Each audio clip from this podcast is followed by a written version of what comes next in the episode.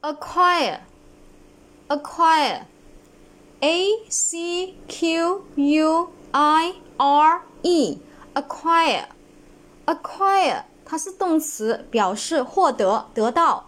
Again acquire a c q u i r e acquire acquire 动词，获得、得到。